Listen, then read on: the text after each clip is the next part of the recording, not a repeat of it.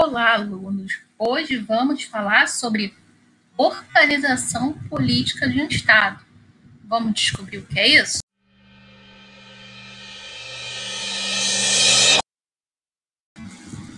Então, nas nossas últimas aulas, a gente falou de cultura, falamos de organização social e falamos de papel social. E aí falamos que a cultura ela vai interferir na forma como aquela sociedade vai se estruturar socialmente e politicamente. E hoje está na hora da gente entender o que é a organização política de uma sociedade. Como as sociedades se organizam politicamente? Vocês sabem? Então, vamos lá. A gente sabe que nosso estado ele se organiza de acordo com a cultura de cada região. Pensando nisso, a gente sabe que cada lugar, em razão disso, vai possuir características próprias. E a partir dessas características vão ser estabelecidas regras de convivência. E aí a gente sabe, vocês sabem o que são regras de convivência? Por exemplo, numa escola, numa sala de aula, existem regras de convivência. Por exemplo, não pode usar o celular durante a aula, para consumir as refeições, deve-se fazer isso nos refeitórios. Então, de acordo com o espaço, de acordo com os hábitos e a cultura, certas relações e regras de sociabilidade, o que, que eu quero dizer com isso? Regras de interação social vão ser criadas. E aí, cada espaço vai ter sua regra de interação bem diferente. É claro, por exemplo, que a organização de uma escola não vai ser igual de um país, não é? Porque senão, olha a confusão que ia dar. Porque o país é nosso país é imenso e a nossa escola, considerando o país, é o quê? Muito menor. Então, vamos descobrir como o nosso país está organizado. Vamos continuando. Então, o nosso país ele vai estar organizado politicamente de acordo com a divisão em três poderes: poder executivo, poder legislativo e poder judiciário.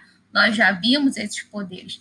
Falei com vocês que esses poderes eles têm influência, né, no intelectual que era o Bambambam Bam, Bam, na a época dele, que era o Montesquieu.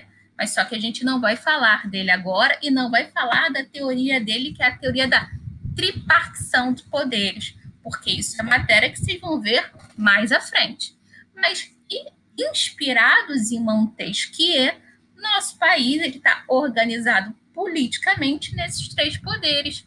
E é claro que a nossa Constituição Federal, o que, que é a nossa Constituição Federal? É o nosso documento que contém as leis que regem as regras no nosso país. A nossa Constituição ela vai dizer que todo poder emana do povo, que o exerce por meio de representantes direitos, eleitos ou diretamente nos termos da Constituição. O que, que ela quer dizer com isso? Que é o povo que tem o poder no nosso país, no nosso Estado. No entanto, ele vai exercer esse poder através de quem? Dos seus representantes eleitos. Quem são os representantes eleitos? Presidente, governadores, prefeitos, deputados federais, senadores, deputados estaduais e vereadores. Esses vão exercer o mandato que nós, povo, concedemos a eles por meio do voto. Então, a gente já sabe mais ou menos como está estruturada a nossa organização social. No entanto, a gente sabe também que o nosso país é dividido em estados, não é? E que dentro dos estados há divisão em municípios. Mas vem cá, cada estado vai ter um poder? Vamos ver isso no nosso próximo episódio? Vamos lá! Vamos lá entender essa bagunça toda? O nosso estado, o estado brasileiro que se chama República Federativa do Brasil, ele é o conjunto de União, que é representado na figura do presidente da República, estados, que são representados na figura dos governadores, municípios, representados na figura dos seus prefeitos. Cada, cada um deles vai ser chamado de ente federativo. E cada ente federativo vai ter uma determinada função dentro desse, desse Estado. Por exemplo, os entes federativos, União, estados e municípios, eles possuem autonomia. O que isso significa? Eles possuem o poder de gerir seus estados, criarem políticas públicas, é, construírem, elaborarem práticas e ações em respeito à legislação produzida naquele estado e à legislação federal e também à Constituição Federal. Eles devem respeito à Constituição, não só federal, mas também à Constituição estadual e às normas vigentes à época. Então, eles têm autonomia. Só quem tem soberania é o Estado brasileiro. O Estado brasileiro, ele tem a soberania de gerir o seu país da forma que lhe aprouver, é claro, de acordo com as normas internas desse país, sem a interferência de qualquer outro país. Então, a soberania implica que nenhum outro país pode interferir no Estado brasileiro, interferir politicamente, economicamente. Então, há uma diferença entre autonomia e soberania. E aí você pode dizer, mas espera aí, professor. Você me disse Estado brasileiro, União, presidente. É porque o presidente ele é uma figura diferente. Ele representa não só a União como ente federativo, como ente que vai formar esse Estado, mas também ele vai representar a República Federativa do Brasil. Então, na verdade, o nosso presidente ele comporta as duas funções: chefe de governo da União Federal, da União, do ente União, e chefe de Estado, que é o chefe da República Federativa do Brasil. Só a República Federativa do Brasil tem soberania, só ela. E os outros entes possuem autonomia porque sim, o presidente pode, a partir das determinações estabelecidas lá na Constituição Federal, que é a nossa, né, nossa lei maior, pode sim interferir em algumas políticas praticadas nos estados. Então, aí a gente pode perceber um pouquinho da nossa organização política. No nosso próximo bloco, a gente vai falar um pouquinho sobre os nossos chefes de Estado e as funções do poder legislativo, executivo e judiciário. Vamos lá, é no próximo e no último bloco. E aí, professora, qual é a função do poder executivo? E aí é fácil, gente. A função do poder executivo é, é cumprir as leis criadas pelo Congresso Nacional. O que é o Congresso Nacional?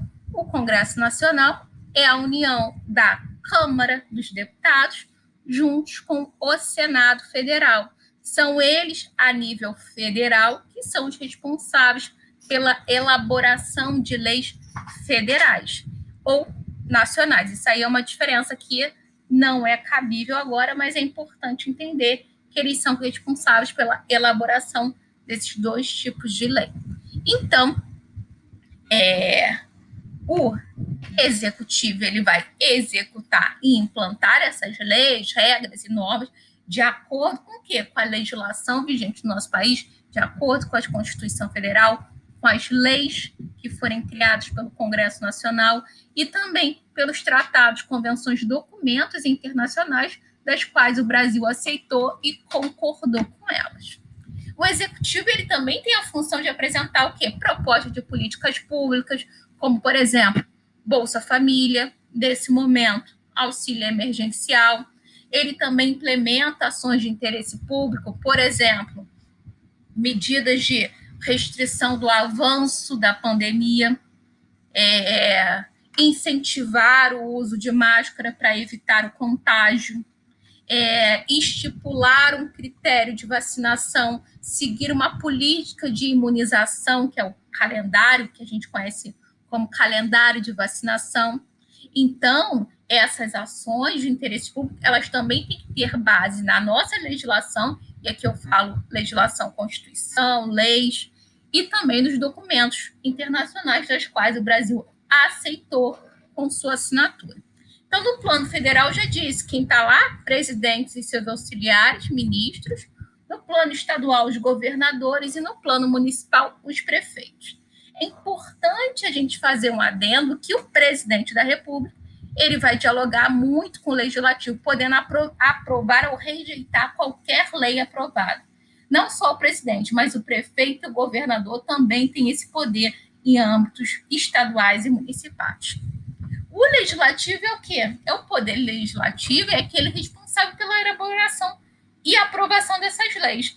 A nível federal tem o Congresso Nacional, que é a junção da Câmara dos Deputados e do Senado Federal. A nível estadual, você tem, desculpa, você tem as assembleias legislativas, que aqui no Rio de Janeiro é ali no centro da cidade, no palácio chamado Palácio Tiradentes.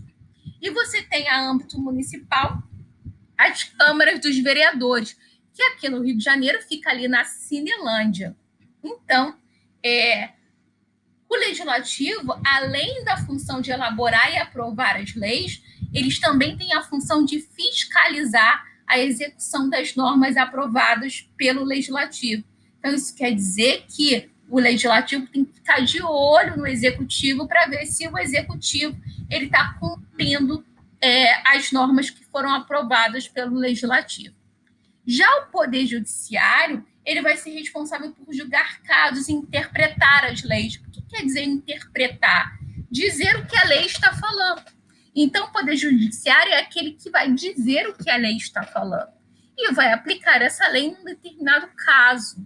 Então, é, quem são os representantes do Poder Judiciário, juízes, desembargadores, ministros. E aí é importante salientar que, dentre esses três poderes que eu falei, executivo, legislativo e judiciário, o, apenas os poderes executivos e legislativos são eleitos pelo povo, tem representantes eleitos pelo povo. Aqui foi só uma pincelada sobre a organização social política do nosso país e um pouquinho das funções do legislativo, do executivo, legislativo e judiciário. Então, a partir de agora, você sabe muito bem quais são as funções de cada poder quais são as funções de cada integrante do nosso sistema político. O vereador tem uma determinada função, o deputado estadual tem outra função, o presidente, prefeito, todos eles têm funções de acordo com a sua atribuição, de acordo com a sua competência. Então, a gente continua se vendo por, por aqui, né, nas nossas aulas remotas por enquanto. Tchau, tchau, gente!